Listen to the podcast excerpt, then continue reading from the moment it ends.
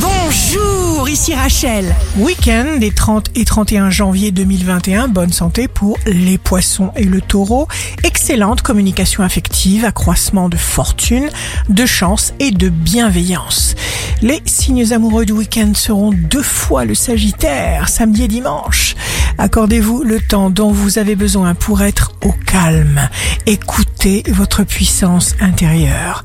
Les signes forts du week-end seront le lion et le bélier, cohérence entre ce que vous pensez, ce que vous exprimez et la manière dont vous agissez. Le moral monte en flèche.